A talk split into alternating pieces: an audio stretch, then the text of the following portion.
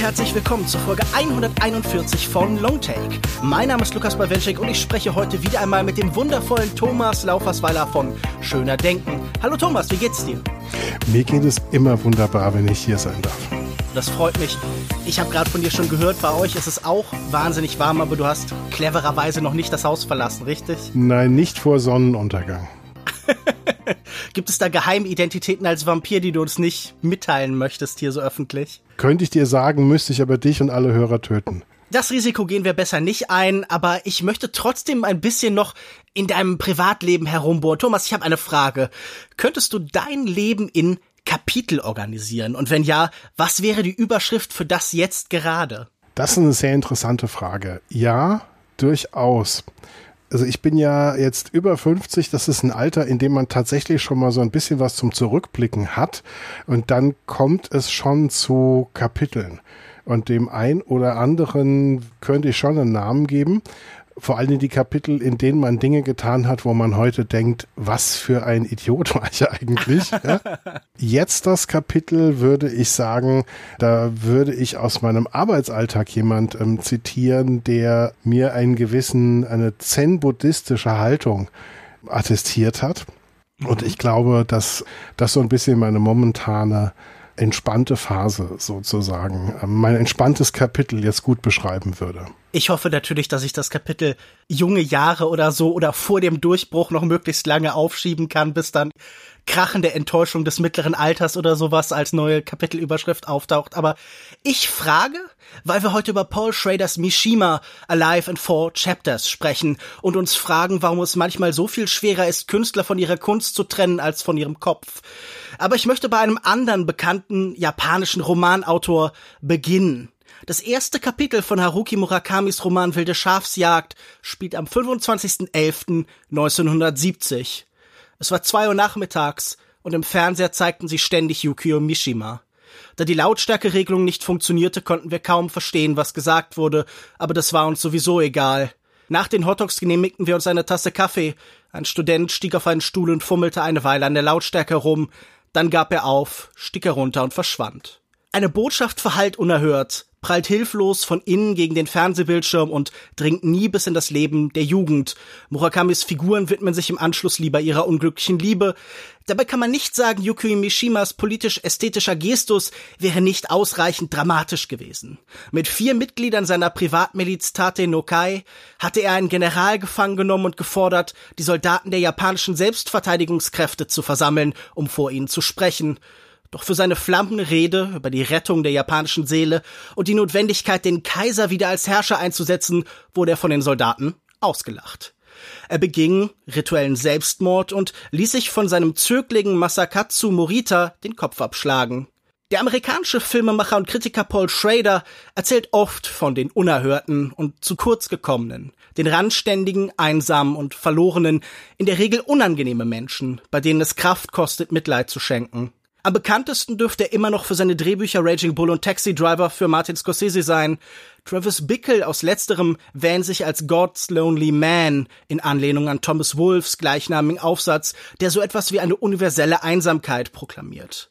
Mit seinem fünften Spielfilm Mishima, Alive in Four Chapters, nimmt sich Schrader einer anderen Art von Figur an, denn der am 14. Januar 1925 geborene Autor, Dramatiker, Schauspieler und Regisseur Yuki Mishima war zu Lebzeiten ein internationaler Star und dreimal für den Nobelpreis nominiert.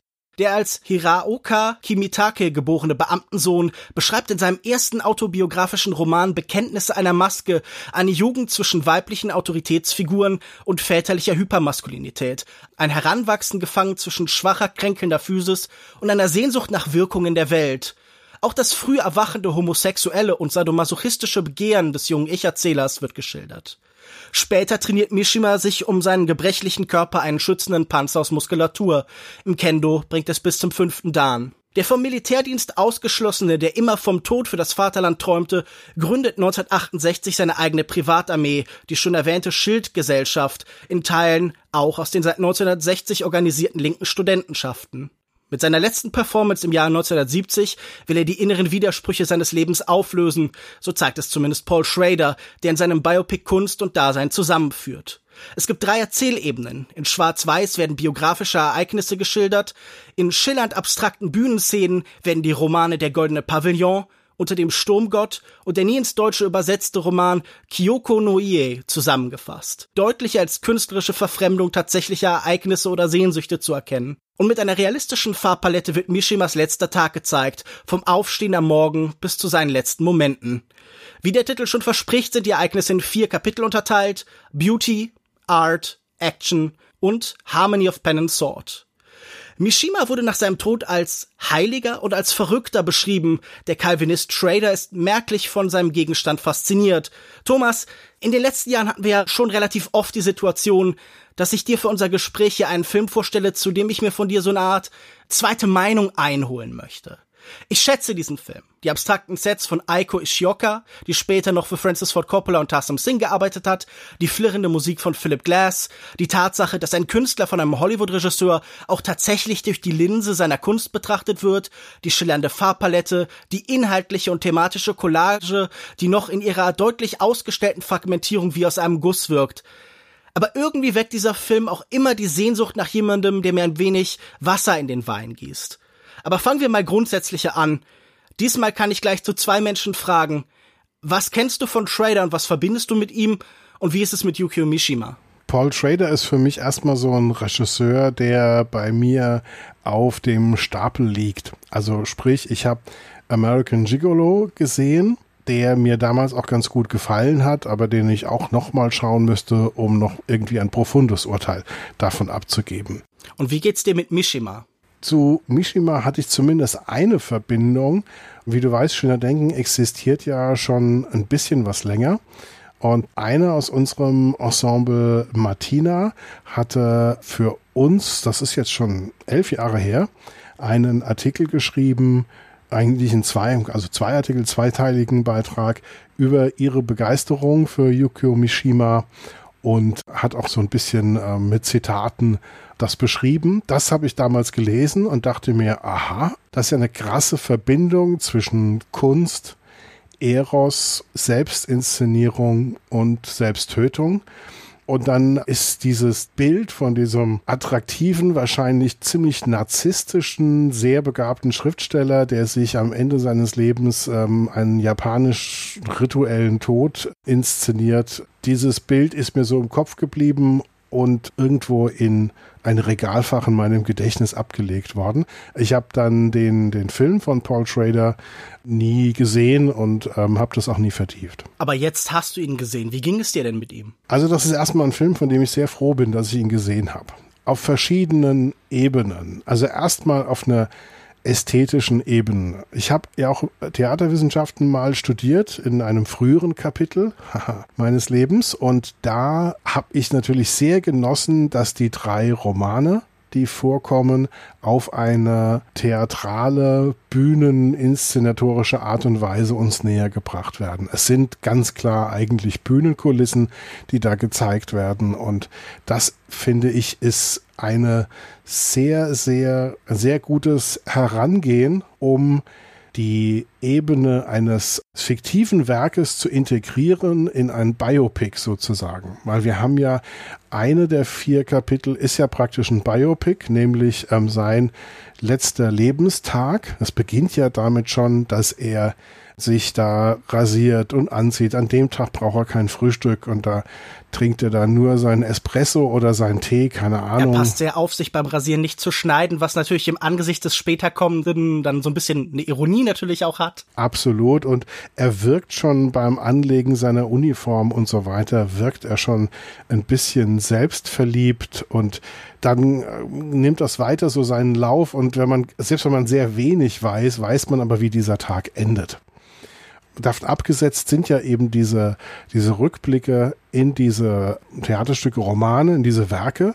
Und das, finde ich, ist auf diese bühneninszenatorische Art und Weise mit grellen Farben das ist einfach wahnsinnig gut gelungen. Ich fand, es ist der goldene Tempel mit diesen Wegen darum, mit diesem angedeuteten, stilisierten Wald und so weiter, fand ich großartig.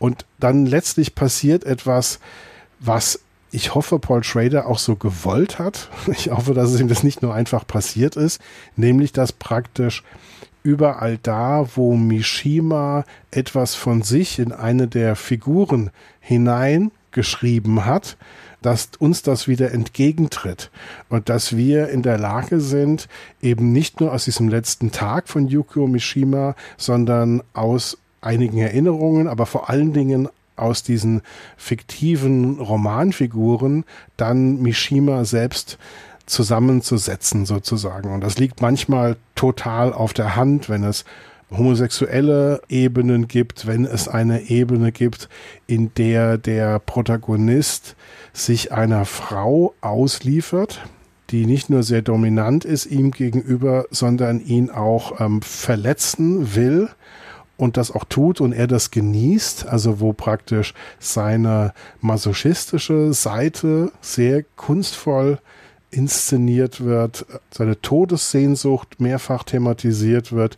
Es wird ähm, ein junger Mann gezeigt, der einen verfeindeten oder ein Schriftsteller, ich habe eher das Gefühl, dass in diesen Mann irgendwas hineinprojiziert wird. Auf jeden Fall wird der zum Opfer eines, eines Attentates des jungen Protagonisten und nach diesem Attentat bringt sich der junge Mann praktisch als Abschluss dieses Lebens um. Das ist ja dann praktisch schon mal eine Regieanweisung von Mishima an sich selbst. Ja. Ich finde, die, auf dieser ästhetischen Ebene ist das von Trader richtig, richtig gut eingefangen, dieses ähm, Mosaik, aus dem dieses wir uns annähern können an dieses Phänomen Mishima. Das war ja, was ich in der Einführung beschreiben wollte, als ich gesagt habe, obwohl es so collagenartig ist, fühlt es sich sehr wie aus einem Guss an.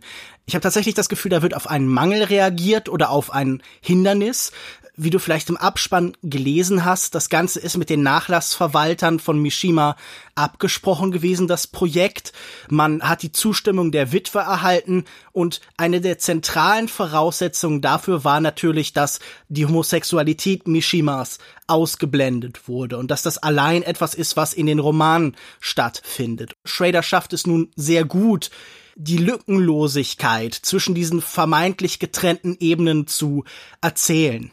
Das macht er ja auch filmisch sehr clever, indem immer wieder fließende Bewegungen sind. Die Kamera pannt irgendwie nach oben, es gibt einen Schwenk und auf einmal sind wir in der anderen Erzählebene. Diese Farbwandel kommen manchmal sehr plötzlich und man begreift als Zuschauer sehr schnell, dass da vor allen Dingen Kontinuität ist und sehr viel weniger Trennung als man denkt. Und ich finde das auch total interessant, weil es natürlich das ist, was Mishima gewollt hat. Wenn wir uns seine Karriere angucken, dann wird, glaube ich, aus diesem Film sehr deutlich, es ging ihm darum, Leben und Kunst zusammenzuführen. Das, wie das letzte Kapitel vom Namen her auch in sich trägt, Zusammenführen von Wort und Tat, von Pen und Sword, die dann irgendwie eins werden. Seine vielen Ideale werden in dem Film sehr unmittelbar abgebildet. Die Frage ist nämlich, was will dieser Film? Er will sicher Mishima erklären, Biografie nachzeichnen, die Beziehung zwischen Kunst und Künstler herausarbeiten und Bewunderung und Schrecken einbinden. Ich frage mich halt, ob er dem bekanntermaßen nicht nur rechtskonservativen, sondern offen faschistischen Mishima damit auch in Teilen auf den Leim geht. Also ich finde definitiv, er versucht hier nicht ihn irgendwie zur Witzfigur zu machen. Er versucht nicht das Ganze als Farce zu zeichnen, wie es viele von Mishimas Gegner später gemacht haben, sondern er ästhetisiert ihn. Wie ging es dir damit? Hast du das jemals in Frage gestellt im Laufe dieses Films? Also ich würde auf jeden Fall Schrader da beschützen wollen vor dem Vorwurf, dass er hier einen Faschisten verfilmt. Ich glaube nicht, dass er Mishima auf den Leim geht. Ich habe den Eindruck, dass er Mishima entlarvt als jemand, der seine ganze Kunst und seine ganze Begabung erst seinem Minderwertigkeitskomplex und dann seinem Narzissmus unterordnet als äh, wichtigste Leinwand am Ende für seine Kunst sein eigenes Leben empfindet. Ich sehe schon die Gründung dieser Armee, die ja eine Theaterarmee ist. Also da geht's ja mehr um die schönen Uniformen und um das, mhm. was er darüber erzählt, als äh, um ihren ähm, militärischen Nutzen, ähm, dass er da schon anfängt, dass das Leben praktisch als, als Happening, als Performance, als seine mhm. persönliche mhm.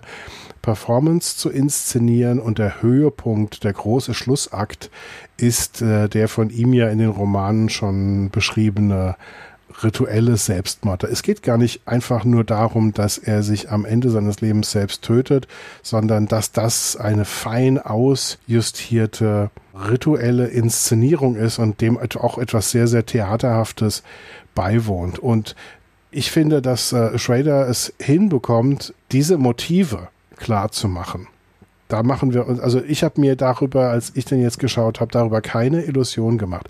Für mich ist Mishima kein Heiliger, weil alle Taten aus Komplexen und aus Narzissmus heraus letztlich ähm, entstehen. Es gibt halt die Ebene, dass er, so wie ich es verstehe, ein extrem begabter, großartiger Schriftsteller war. Mhm. Er ist auch kein Narr, er weiß genau, was er tut. Er ist auch kein Faschist. Um ein Faschist zu sein, brauchst du auch Opfer, brauchst du auch den Hass. Der Faschismus ist eine Herrschaft über irgendjemanden und eine Auslöschung von anderen die Ästhetik des Faschismus und so weiter, ja, geschenkt, Uniformen, Schwerter, er sucht sich diese Figur des Kaisers und so weiter, Pathos bis zum Anschlag, bis zur Peinlichkeit, ja, das ist alles. Der Rückverweis auf die Romantik und Idealismus, auch große Themen des Faschismus. Ganz genau. Also, also insofern ist er bestimmt jemand, der von Faschisten gerne gelesen wird und der von Faschisten gerne vereinnahmt wird. Absolut. Also bis heute verkauft zum Beispiel die identitäre Bewegung Merchandise mit Mishima darauf oder so. Ich kann mir aber vorstellen, dass äh, Mishima zu den Identitären eine Meinung hätte heutzutage, die die nicht hören wollten. Ähm, mhm. Würde ich ihm glatt zutrauen. Ähm, nicht, weil er irgendwie der Demokrat oder sonst was wäre, sondern weil ihm wahrscheinlich ästhetisch irgendwas nicht passen würde.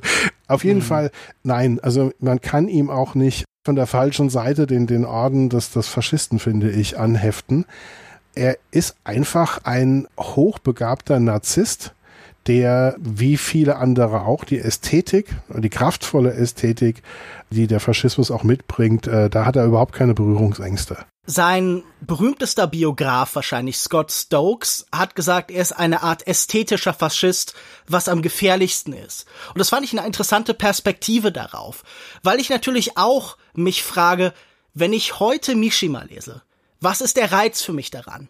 Natürlich ist das einerseits eine Sprache, die mich fasziniert, aber es ist sicher auch in Teilen das Verruchte, das Gefühl, dass das irgendwie was Gefährliches in sich trägt, dass das außerhalb einer klassisch georteten Kanonvorstellung ist.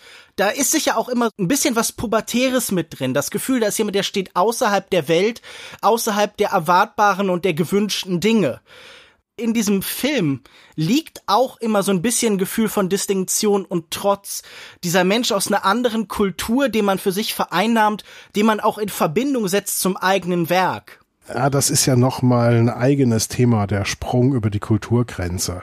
Ähm, Schrader ist jetzt kein, kein großer, ausgewiesener Japan-Kenner. Sein Bruder schon eher, der da ja gelebt hat. Also ich meine, das müssten wir vielleicht noch zur Einordnung kurz sagen. Ja. Die Idee des Films stammt von Leonard Schrader, der mehrfach, glaube ich, sogar Yukio Mishima getroffen hat und der dann über Jahre hinweg sich um die Rechte bemüht hat, dann seinen Bruder dazu geholt hat. Auch mit ihm hat er noch sechs Jahre ringen müssen. Es gab ja immer wieder Leute, die das Ganze verfilmen wollten. Das ist ja auch eine Story, die sich den Leuten aufdrängt, die aus den Schlagzeilen kommt. Es sollte eine Version mit Marlon Brando geben. Elia Kazan wollte eine machen, Roman Polanski er wollte eine machen, aber irgendwann hat dann durch die Hilfe von George Lucas und Francis Ford Coppola Paul Schrader zusammen mit seinem Bruder Leonard halt die Möglichkeiten bekommen und die japanischen Texte hat Leonard Schraders Ehefrau Chico Schrader geschrieben. Die ja Japanerin ist, wenn ich das richtig genau. verstanden habe.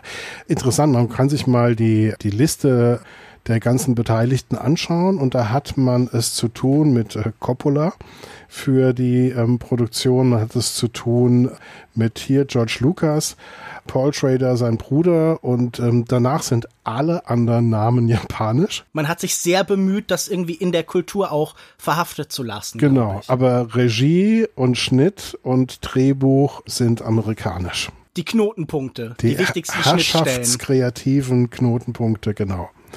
Du weißt, dass ich nicht so der brillante Theoretiker äh, und Analytiker bin. Deswegen kann ich mit der Frage, wie viel Distinktion spielt da eine Rolle, kann ich dir vielleicht gar nicht so sehr beantworten. Was ich aber merke, ist, dass Schrader es hinbekommt, den Pathos, den Yukio Mishima, diese Seifenblase aus Uniform, Tradition, Kaisertreue, Loyalität, eine, kann man ruhig sagen, toxische Maskulinität, zumindest ja. was seine eigene Lebensfähigkeit betrifft. Das ist ja wie eine schillernde Seifenblase und die lässt er platzen. Mhm. Schrader lässt die platzen, ja, finde ich. Ich habe das Gefühl, er identifiziert sich genug damit, um es nie einfach nur als lächerlich zu schildern, sondern er weiß ganz genau, er muss diesen Mishima auch als charmant, als irgendwie bewegend, als charismatisch und so weiter schildern, damit wir nicht einfach außen vor bleiben, sondern er muss die Verführungskraft dieser Figur auch im Filmischen ausdrücken. Absolut. Es wäre auch gar nicht der richtige Weg, ihn lächerlich zu machen, weil er hat hunderte von linken und rechten Studenten dazu gebracht, ähm, sich in seiner Armee da zu engagieren. Das wäre auch eine Verharmlosung von diesem Pathos, vor allen Dingen von diesem Charisma, das Mishima ausgeübt hat und das ein Teil der Erklärung ist. Und das würde ihm nicht gerecht werden. Aber wichtig finde ich, dass am Ende man halt sieht, wie die Soldaten lachen. Also er hat ja damit gerechnet, dass dieser Putsch nicht funktioniert. Er will ja einen Anlass haben, ohne jemanden zu töten. Er will ja einen Anlass haben, diesen rituellen, inszenierten Tod als letzte ästhetische Aktion als letzten großen, fantastischen Akt, für den ihn dann alle bewundern werden, weil darum geht's ihm natürlich, ja, durstet nach, nach Anerkennung, Mishima. Und das äh, macht Trader auch transparent. Aber dadurch, dass er dann da steht und die Soldaten lachen ihn aus und fangen an, Dinge nach oben zu werfen, wo er da auf diesem Balkon steht, auch wenn er nicht mit einem Erfolg gerechnet hat, ist das, glaube ich, nicht so gelaufen, wie er es das vorgestellt hat. Und das macht Schrader schon richtig gut deutlich. Und äh, da, da ist eben, da geht die Luft raus aus dem Pathos. Und das ist für mich das Hauptargument, warum diese vorherige Darstellungen, warum die nicht so interpretiert werden kann, dass hier ein, ein Mishima-Kultfilm sozusagen von Schrader abgeliefert wird. Das Ambivalente ist da schon drin. Und dann geht er halt rein. Netterweise zeigt Schrader nicht die Details. Das traditionellen Seppuku, der fängt ja an mit dem Harakiri, also dass, dass die Bauchdecke dann geöffnet wird mit so einem kurzen Schwert und man dann seine, seine Innereien zerfetzt und dann ist ja schon die Chance auf ein Überleben eigentlich null. Und dann gibt's aber auch einen Sekundanten in diesem Ritual, um Seppuku abzuschließen, wo dann jemand mit einem dieser langen Samurai-Schwerter, mit so einem Katana, dir dann mit einem Schlag den Kopf abschlägt. Das hat nicht funktioniert, weil das erfordert sehr viel Training mit einem Katana. Die mussten da mindestens dreimal draufhacken, bis genau. Mishimas Kopf endlich runterfiel. Das alles wird nicht gezeigt. Ich hätte es interessant gefunden. Es ist eigentlich eine wundervoll schöne und tragische Szene. Insofern, ich finde, der linke japanische Filmemacher Nagisa Oshima hat das in seinen Schriften sehr gut eingefangen, weil er schrieb darüber, alles, was Mishima zu bezwingen, zu überwinden versucht hatte, ist unverändert an die Oberfläche zurückgekehrt. Nur sein Körper hat ihn nicht verraten. Diese Feststellung sind wir uns schuldig. Wenn es einem Sekundanten auch beim dritten Mal nicht gelungen ist, ihm den Kopf abzuschlagen, so nicht aus Ungeschick oder weil er außer sich war, sondern weil Mishima, der sich nur unter größter Kraftaufwendung den Bauch durchstechen konnte, seine Muskeln so unbarmherzig trainiert hatte, dass sie infolge einer äußersten Spannung von der Schulter bis zum Hals hart geworden waren, das ist die Meinung meines Kameramanns Narushima Toishiro, der Mishimas Generation angehört und als Soldat der Luftwaffe gegen Ende des Krieges den Auftrag erhielt, den todgeweihten Gefangenen Tag für Tag die Köpfe abzuschlagen. Mishima würde zweifellos behaupten, er habe die Muskeln eigens für den Tag des Todes gestählt, aber in Wirklichkeit haben sie sich dem Tod widersetzt. Dieser Gedanke macht mich traurig. In der Wirklichkeit war da kein eleganter Schlag, war da kein plötzlicher, schöner, in sich geschlossener, in einem Schwung, in einer Bewegung funktionierender Tod, sondern ein Mann, der an seiner eigenen Verhärtung scheitert und wo dreimal zugeschlagen werden muss. Also ein Mensch, der vorher von seinen Männlichkeitsidealen aufgefressen wird, der da an seinen eigenen Idealen scheitert, an seiner Vorstellung und in der Sehnsucht, Widersprüche aufzulösen, doch wieder an einen stößt. Also der endet im Widerspruch. Und ich glaube, das ist halt Absolut. die Schönheit, die das tatsächliche Ende gehabt hätte. Schrader entscheidet sich dagegen und sagt, wir zeigen noch einen Moment, wo wir ihn vorher schon hatten und lassen den Moment der Kunst und den des Lebens verschmelzen, genau wie wie diesen Farbwechsel in einer sehr schönen Sequenz vorher haben, wenn er mit dem äh, Flugzeug unterwegs ist und dann, sobald er über die Wolkendecke steigt, am höchsten Punkt ist, das Zusammentreffen von von Leben und Kunst erfährt und wir das auch im Film gezeigt bekommen, in dem da eine Verwandlung stattfindet, in dem das Schwarz-Weiße in die Farbe kippt, haben wir hier einen Moment, in dem wir von diesem Moment des Todes wegschneiden. Also wir haben so eine Art Vertigo-Effekt. Wir ähm, machen so eine Gleichzeitigkeit von Push-In und Zoom. Und dann sind wir in diesen Kunstwerken, die er uns vorher gezeigt hat, in diesen Momenten. Und das ist dann die Flucht des Films? Fragezeichen? Oder wie hast du es begriffen? Ja, ich glaube, wenn du das mit sehr viel Blut geendet hättest, dann wäre es entweder schon beleidigend demaskierend gewesen, unfreiwillig komisch, wenn das dann nicht so klappt mit dem Kopf abhacken und so weiter. Oder man vermeidet es, du zeigst es blutig, aber du zeigst es nicht irgendwie beleidigend dann förderst du den Kult mit so einem blutigen Ende. Und ich denke, mit diesem ästhetischen Ende hat er einen Weg gefunden, Mishima nicht den Pathos-Sieg und die Selbstinszenierung zu gönnen, aber eben das Zusammenfließen dieser ganzen Vorstellungen und Figuren. Das fand ich eigentlich gut. Auch die Texte, die er dann in dem Flugzeug spricht, die das mit abschließen. Aber ist es nicht irgendwie doch ein Pathos-Ende? Wir enden ja auch mit der vielleicht nicht pathetisch, aber mit dieser irgendwie eine, eine Hochstimmung ausdrückenden Musik von Philip Glass, die ja den ganzen Film über in ganz vielen verschiedenen Fassungen kommt und die mir immer den Eindruck gibt, das ist die innere Welt, die er sich herbeisehnt, von der er träumt. Also wenn er am Anfang vom Spiegel steht und sich einkleidet, dann läuft schon diese Musik und ein völlig trivialer Akt wird überhöht und bekommt plötzlich sowas Feierliches. Ich glaube, man darf hier nicht verwechseln zwischen der Darstellung eines pathetischen Menschen mhm und einem pathetischen Film. Ich finde den Film von Schrader nicht pathetisch und am Ende fällt für mich dieser Pathos, diese Gefahr wird eben erkannt von Schrader und er reagiert da sehr gut eigentlich drauf. Für mich ist es so, dass wenn sich jemand aus einem ästhetischen Grund der Selbstinszenierung tötet, mhm. das hat für mich etwas Obszönes. Ich kann das nicht anders sagen. Es hat was Obszönes weil egal wie man religiös dazu steht, äh, wird damit das einzige weggeworfen, das man hat. Ja, wir wissen nicht, ob und was danach passiert. Es ist so, es ist das einzige, was man sicher hat, ist dieses eine Leben. Und das wirft er kerngesund auf dem Gipfel seiner kreativen äh, Schaffenskraft mit 45 ich würde mal sagen, so, so gesund, wie er gelebt hat und so wie er dasteht, praktisch pünktlich zur Hälfte seines Lebens sozusagen, mhm. wirft er die zweite Hälfte seines Lebens weg. Und zwar, um ein Kunstwerk durchzuführen. Das halte ich in gewisser Weise, du hast vorhin das Wort pubertär gesagt, das finde ich, trifft es eigentlich ganz gut. Für mich hat es was Obszönes, weil es gibt die Möglichkeit, sich selbst zu töten, um das Leben von anderen zu retten. Es gibt die Möglichkeit, dass man so Schmerzen hat oder dass das eigene Leben so unerträglich ist, dass man es beenden muss.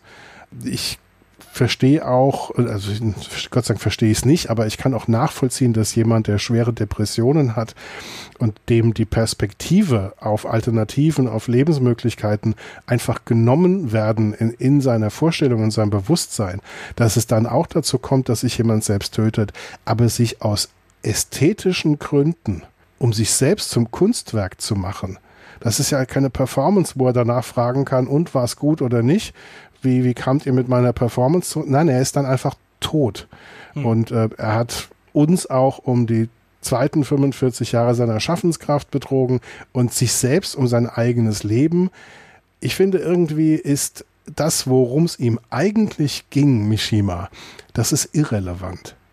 Und das, finde ich, ist eine überraschende Botschaft, die Schrader bei mir hinterlässt. Das okay. ist ein großer Künstler, der wahrscheinlich, ich habe sie jetzt selbst nicht gelesen, aber der offenbar sehr ähm, interessante Romane geschrieben hat. Ich kenne jetzt ein paar, paar Stellen aus Martinas Artikel als Übersetzung. Das klingt schon sehr, sehr interessant.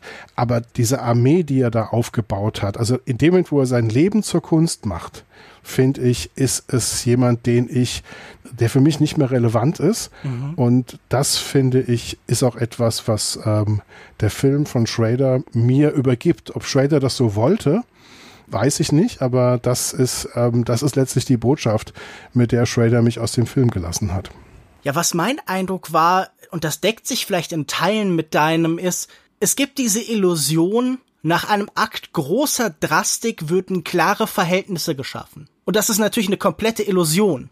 Egal wie groß ein politischer oder ästhetischer Akt ist, er wird in jedem Fall neue Ambivalenzen schaffen, er wird neue Zweifel schaffen. Man schafft nie Sicherheit oder Klarheit durch einen einzigen großen Akt. Vielleicht kann das für einen Moment so wirken, aber es wird nicht dauerhaft Bestand haben. Und ich finde, das ist auch etwas, das in diesem Film angedeutet ist. In dem Moment des Selbstmords fällt er zurück in die Kunst und das Leben endet und die Kunst geht weiter. Das ist im Endeffekt ja auch dieses, das Leben ist kurz und die Kunst ist lang, das immer wieder in verschiedenen Formen ausgedrückt worden ist, das sicher auch ein Teil seines Zieles, aber du sagst schon was sehr Richtiges, dass es sicher super faszinierend gewesen wäre, wenn dieser Dorian Gray mit seinem Gemälde dann doch konfrontiert worden wäre.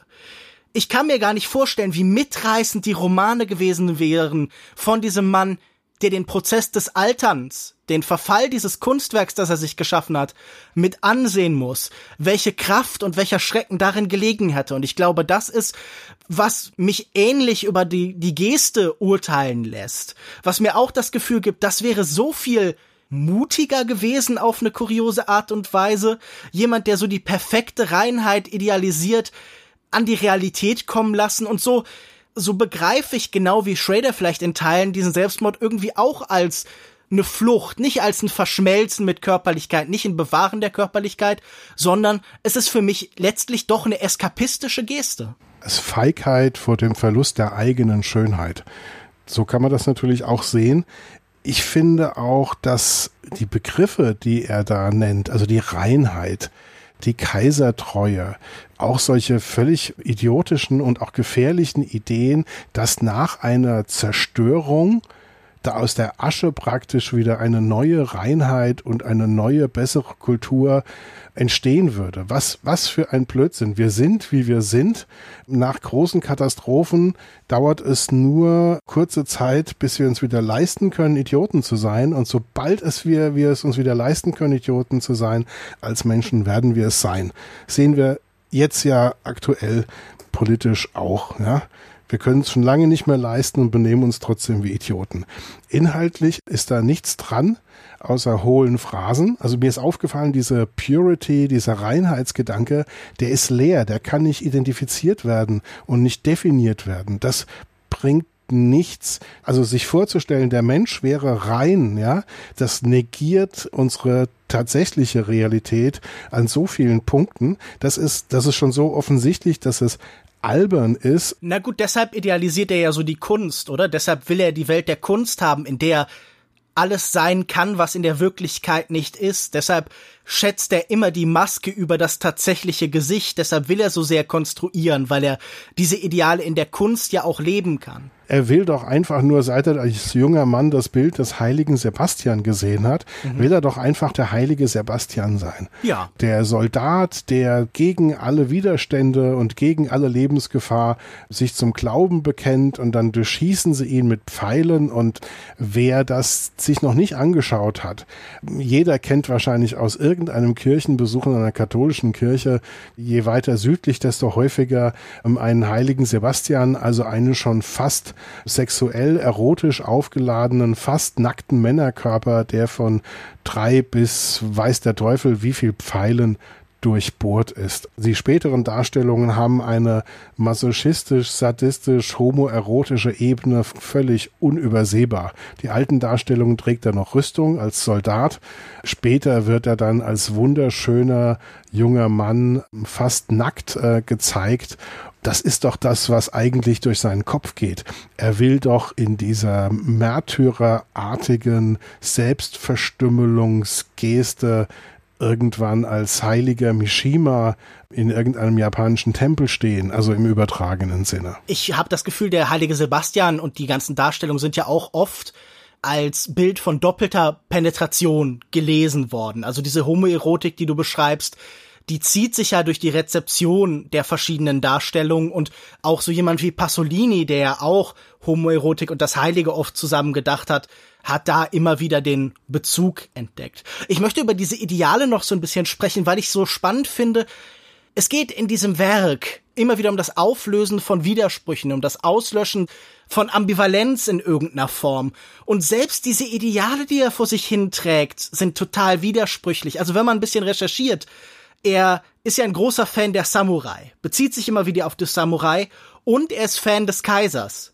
Zwei Figuren oder sagen wir zwei soziale Gruppen, die historisch selten zusammengefunden haben. Eigentlich ab dem 11., 12. Jahrhundert waren die Kaiser eher repräsentative Figuren. Immer wenn sie zur Macht zurückgebracht wurden, wie er das gefordert hat, zum Beispiel in der Meiji-Restauration, hatte auch das eigentlich nur Vorwandcharakter. Auch das war politisch letztlich völlig absurd. Und gerade die Samurai hatten natürlich selten ein Interesse daran, tatsächlich einen mächtigen Kaiser zu haben, sondern haben ihn immer eher entmachtet oder heruntergespielt, weil sie auch in Teilen eine Gegenkraft waren. Liebesgrüße aus der Realität, ja. Man sieht als Außenstehender, der nicht von dieser mythologisch überhöhten Todessehnsucht der nicht davon inspiriert worden ist, sofort offenkundige Widersprüche. Aber dieser Todesmythos ist das, was er sich dann auf die Fahne schreibt, was von den Samurai für ihn bleibt, was natürlich auch wieder Unsinn ist.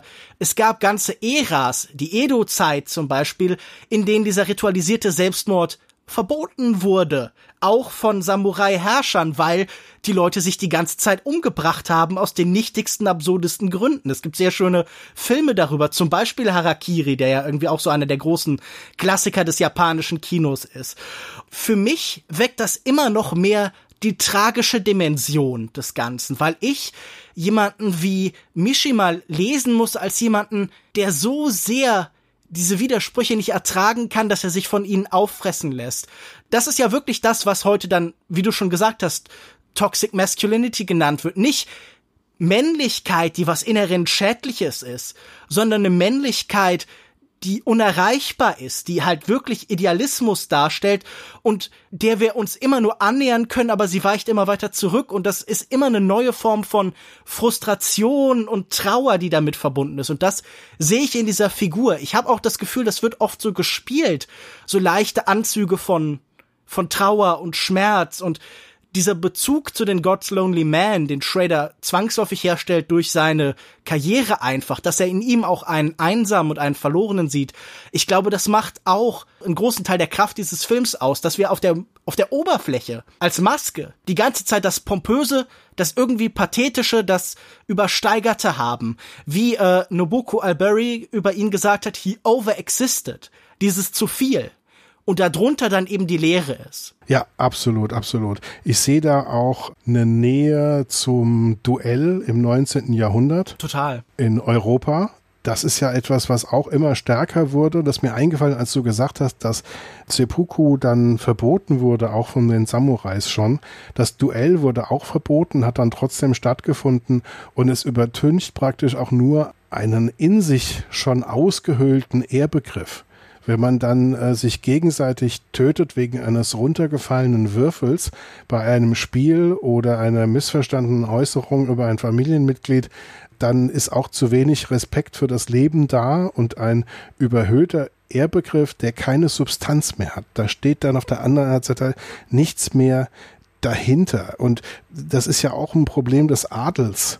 Adel bedeutet ja nichts anderes, als dass du Privilegien hast, die legitimiert werden durch deine Abstammung dass äh, eine Blutlinie darüber entscheiden sollte, welche Macht du hast oder nicht.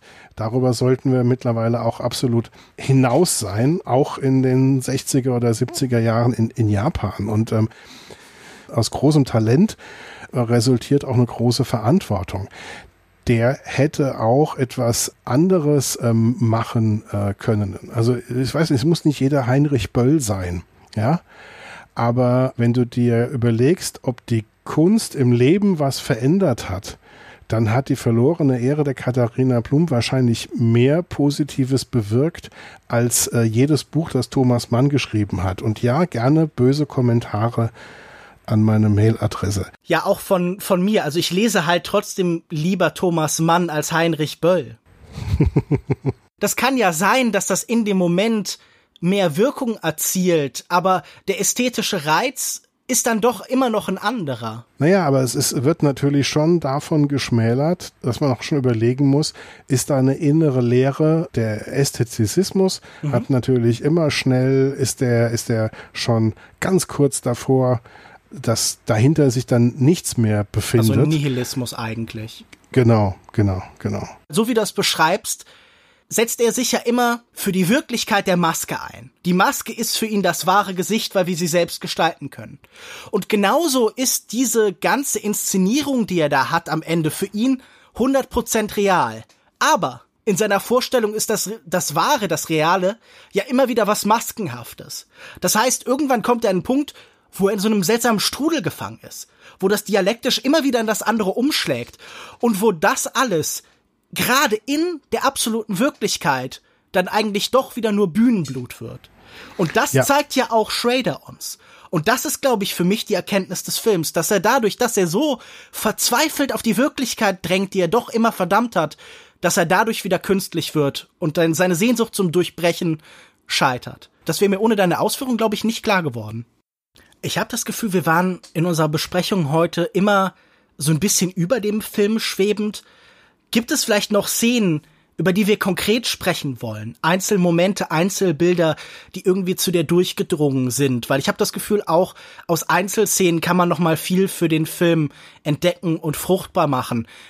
Hättest du da was? Ja, überraschend intensiv habe ich die Szenen empfunden, wo er mit Journalisten gesprochen hat, mhm. wo er Fragen von Journalisten gestellt bekommen hat und da gelingt es dem Schauspieler Mishimas ähm, gute, diese Schlagfertigkeit, diese, diese Witze, sich selbst als diesen coolen, maskulinen Superkünstler, der über allem schwebt, der es als einziger drauf hat und dabei immer gut gelaunt ist und immer den perfekten Cocktailparty-Witz am Start hat. Das wird in diesen Szenen fantastisch eingefangen. Ja. War für mich ähm, auch überraschend, weil das nochmal eine wichtige Facette zu dieser Figur Mishima gegeben hat, zusätzlich zu dem, was wir aus den ähm, Romanausschnitten erfahren. Ja, wir lernen ihn als witzig kennen. Das fand ich auch einen ganz bemerkenswerten Moment, weil er vielleicht stärker als viele anderen das hat dieses Kapitel, in dem wir dann sind, ohnehin an sich, uns nochmal vor Augen führt, dass er als Mensch einfach interessant war. Man wollte mhm. Zeit mit dem verbringen. Der war witzig, der war schnell, der konnte denken. Dieser Schauspieler, über den sollten wir vielleicht kurz noch reden, Ken Ogata, der hat ja auch mit vielen großen japanischen Regisseuren zusammengearbeitet, zum Beispiel mit Imamura, aber auch mit vielen europäischen, wie zum Beispiel Peter Greenaway. Er sieht ihm halbwegs ähnlich. Ich finde, er ist jetzt nicht deckungsgleich, aber man kann definitiv verstehen, was sie sich dabei gedacht haben. Und ich finde, er schafft es ganz gut, diese Beziehung tatsächlich darzustellen zwischen zwischen Maske und Wirklichkeit. Mhm. Dass man immer das Gefühl hat, bei jedem Gesichtsausdruck, bei jeder Geste, da ist noch ein anderer, der mitklingt. Das ist nicht das, was er 100% ist, sondern es ist zum Teil Performance, es ist zum Teil die Wirklichkeit. Das Gesicht ist bei ihm immer so die Schnittstelle zwischen beidem und das fand ich tatsächlich sehr gelungen gespielt. Gab es noch andere Szenen, die dich besonders beeindruckt haben vielleicht? Interessant war die Inszenierung des ähm, goldenen Pavillons, mhm. der Tempel, der dann zerstört wird. Ich habe die auch beneidet, dass sie da zu zweit oder zu viert um den goldenen Pavillon gehen, weil als ich an diesem Pavillon war, war ich einer von vielleicht tausend, die an dem Tag da waren. Aber es ist ja ein Gebäude, das einen wirklich, wirklich staunen lässt. Das ist ja wie ein Weltwunder, dieses Ding. Hat das bei dir auch das Bedürfnis ausgelöst, ihn niederzubrennen? Ja, gerade eben nicht.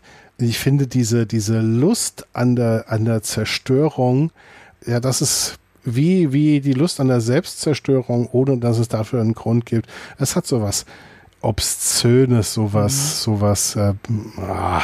Ich musste da immer an Karl-Heinz Stockhausen denken, der der nach den Anschlägen vom 11. September ja gesagt hat, das wäre so das größte Stück Performance-Kunst, das es jemals gegeben hätte. Ja, das ist aber schon menschenverachtend. Ich würde ja auch nicht sagen, dass ich dem zustimme. Ich sage nur, das ist ja irgendwie eine Art von Gedankengut, von Theorie, die immer wieder in verschiedenen Formen auftritt. Das Zerstörung, das Mord, das Grausamkeit in irgendeiner Form in Schönheit, ich sage mal umschlagen oder so, oder dass sie einfach halt also ich meine, natürlich geht's da dann auch viel um so Sachen wie Kommunikationstheorie, um diesen Gedanken, was kommuniziert so ein Anschlag und wie ähnelt das zum Beispiel Performance-Kunst. Aber ich bin da natürlich auch bei dir, dass ich da selten die, äh, die Schönheit drin erkennen kann, wenn ich ehrlich bin. Für mich ist es auch ein, ein, Rätsel, wo da die, die Motivation eigentlich ist. Ist das konstruktive Verbessern der Welt, die wir vorfinden, so mhm. viel weniger ehrenhaft? Ist das so viel, so viel anstrengender? Warum ist es irgendwie, ist es etwas, was zu viel Denken erfordert oder zu viel mhm. Toleranz und zu viel Zuhören, dass man stattdessen lieber die ganze Welt in Schutt und Asche legt und danach äh, ist es irgendwie alles besser. Also diese, diese ständigen ähm, Weltvernichtungsfantasien, ohne den Faschismus ja überhaupt gar nicht stattfinden kann, das bleibt mir ein Rätsel und das ist aber etwas, was so stark ist und immer wieder sichtbar wird. Ich glaube, es hat damit zu tun, dass der Künstler selten ein Einverstandener ist, oder? Der Künstler ist tendenziell eher jemand, der Kunst schafft und damit Gegenwelten. Jemand, der mit der Welt, wie sie besteht, nicht einverstanden ist. Das ist ja Eskapismus in Teilen auch, oder? Da wird eine Welt geschaffen, die anders als die unsrige ist. Und ich glaube, von dem Erschaffen einer fremden Welt und dem Zerstören der bestehenden, das folgt nicht logisch sofort aufeinander, aber da ist irgendeine Form von Zusammenhang. Aber am Ende des Tages bin ich immer noch im Team Heinrich Böll und nicht im, im Team Mishima und auch nicht im Team Thomas Mann, obwohl ich da auch viel, viel gelesen habe und das sprachlich auch sehr respektieren kann. Aber ich glaube, unser Literaturpodcast kommt dann erst demnächst. Freut euch schon drauf, schöner lesen oder Long Read. Du, wir haben das einmal gemacht für Spätfilm, dass wir ein Buch von Charles Dickens gelesen haben zu viert und uns dann getroffen haben, um über das Buch so gesprochen haben, wie wir sonst über Filme sprechen. Und das war ein ganz großer Spaß. Also ähm, wenn man keinen Broterwerb am Start hätte, das ähm, würde ich äh, sofort anfangen. Okay, unser literarisches Duett kommt dann irgendwann in Zukunft, aber ich glaube, wir schließen jetzt erstmal die Buchdeckel, wir setzen jetzt erstmal einen Schlusspunkt und kommen zum Ende dieses Gesprächs.